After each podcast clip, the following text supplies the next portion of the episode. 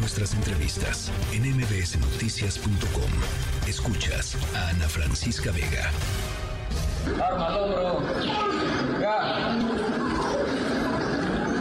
Firme. Ya. En descanso. Ya. Firme. Ya. Desplazar armas. Ya. El gobierno nos ha, nos ha dicho que, que es un delito violar los derechos de los niños. Pero ¿qué, qué, qué nos dice de la delincuencia organizada que tiene niños de 12, 13 años, los anda trayendo como, como halcones ahí? Son los que vigilan a, a la población, son los que nos están perjudicando. Por eso los niños ya tienen todo el conocimiento, adiestramiento de todo que se lleva a cabo en la policía comunitaria. Bueno, eh, 6 de la tarde con 17 minutos estábamos oyendo lo que sucedió en la comunidad eh, indígena de José Joaquín Herrera en el municipio de Ayahualtempa, eh, también allí en el estado de Guerrero, en donde se presentaron a estos niños, eh, 15 niños y 5 niñas, como parte de pues la llamada policía comunitaria, las llamadas autodefensas, eh, eh, armados, niños armados con rifles calibre 22. Eh, estos, estos chicos y chicas eh, se pues se vuelven parte, digamos, de el, la manera en cómo la comunidad ha respondido a las amenazas y al asedio nuevamente del crimen organizado eh, y sobre todo al eh, hecho particular que sucedió hace algunos días, el 19 de enero, en que una pareja y sus dos hijos fueron secuestrados. Hasta ahora no se sabe qué, eh, qué es de ellos, qué fue de ellos. Eh, y esa es la respuesta de lo que está pasando allá en José Joaquín de Herrera. Parece ser, pues, esto territorio, pues, territorio de nadie, ¿no? Eh, allá fue eh, y estuvo Eduardo Jenner Santos, periodista de Guerrero, que tienes, pues, una una crónica, un testimonio interesante de lo que de lo que presenciaste, de lo que testiguaste allá, Eduardo. Gracias por conversar esta tarde con nosotros.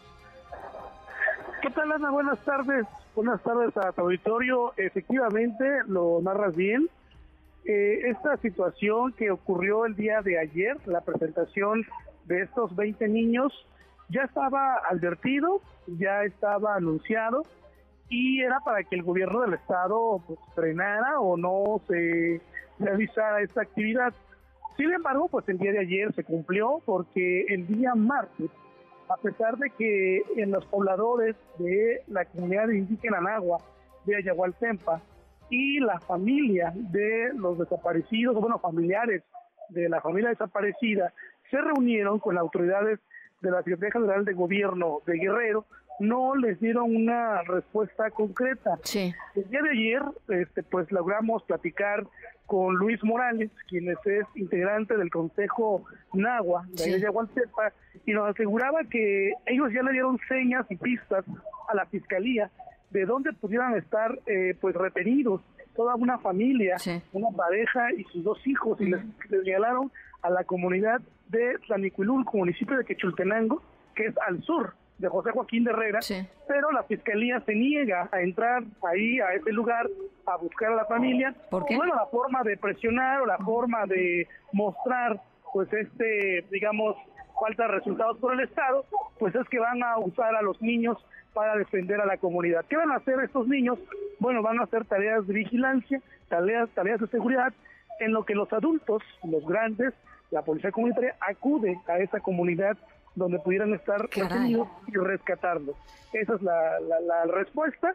Y ayer nos comentaban, bueno, pues vino la policía, vino la fiscalía, nos dijo, nos vino a regañar, no armen a los niños, y dice, no nos queda de otra porque también aquí en nuestra comunidad no hay policías municipales.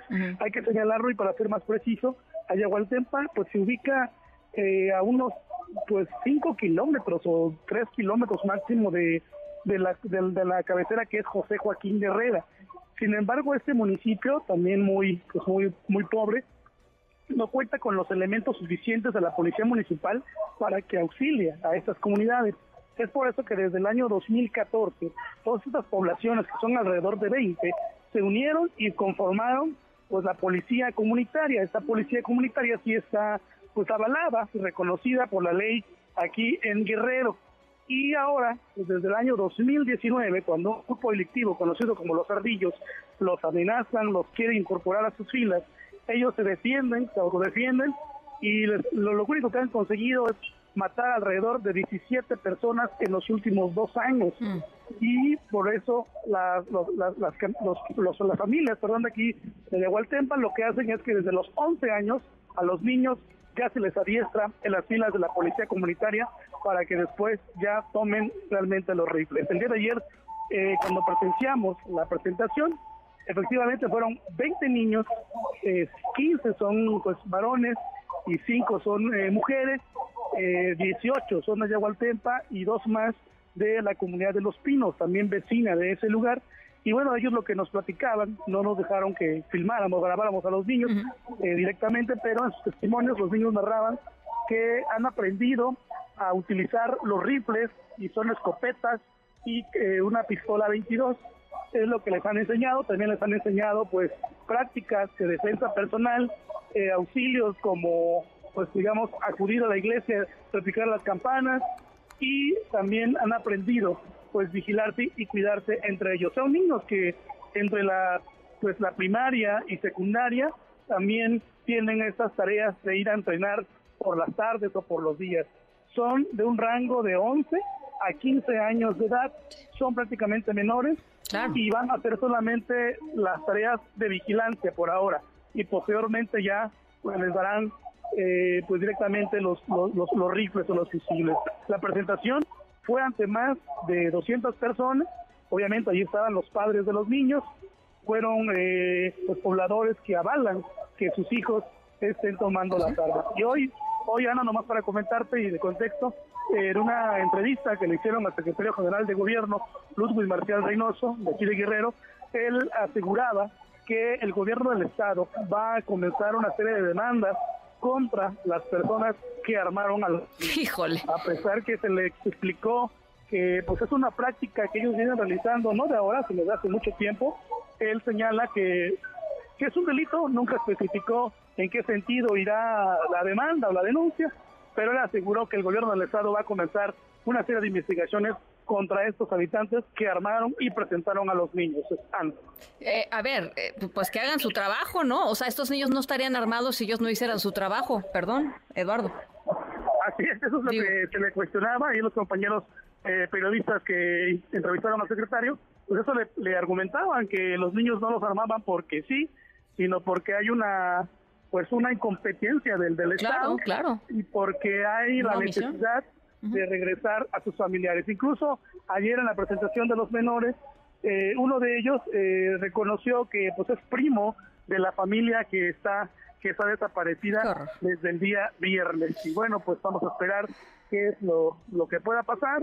Eh, al parecer hay una organización de derechos humanos independiente del Estado que se llama eh, Sachinoya, ha intentado buscar a la crack de este lugar para hacer pues una serie de defensas o una serie de, argumentos legales y no y no cumplan con la amenaza del Estado de, de mandarlo a tenerlo. Caray, eh, Eduardo, es eh, pues tremendo lo que nos narras. Te agradezco muchísimo de veras que, nos ayudes a, entender y a dar un poco de contexto a esto que eh, ha circulado pues, con mucha poder en, en redes sociales. Y estamos en comunicación, Eduardo. Gracias, de verdad. Buenas tardes, Ana, muy buenas tardes. Muy buenas tardes allá hasta Guerrero, Eduardo Jenner Santos. Noticias.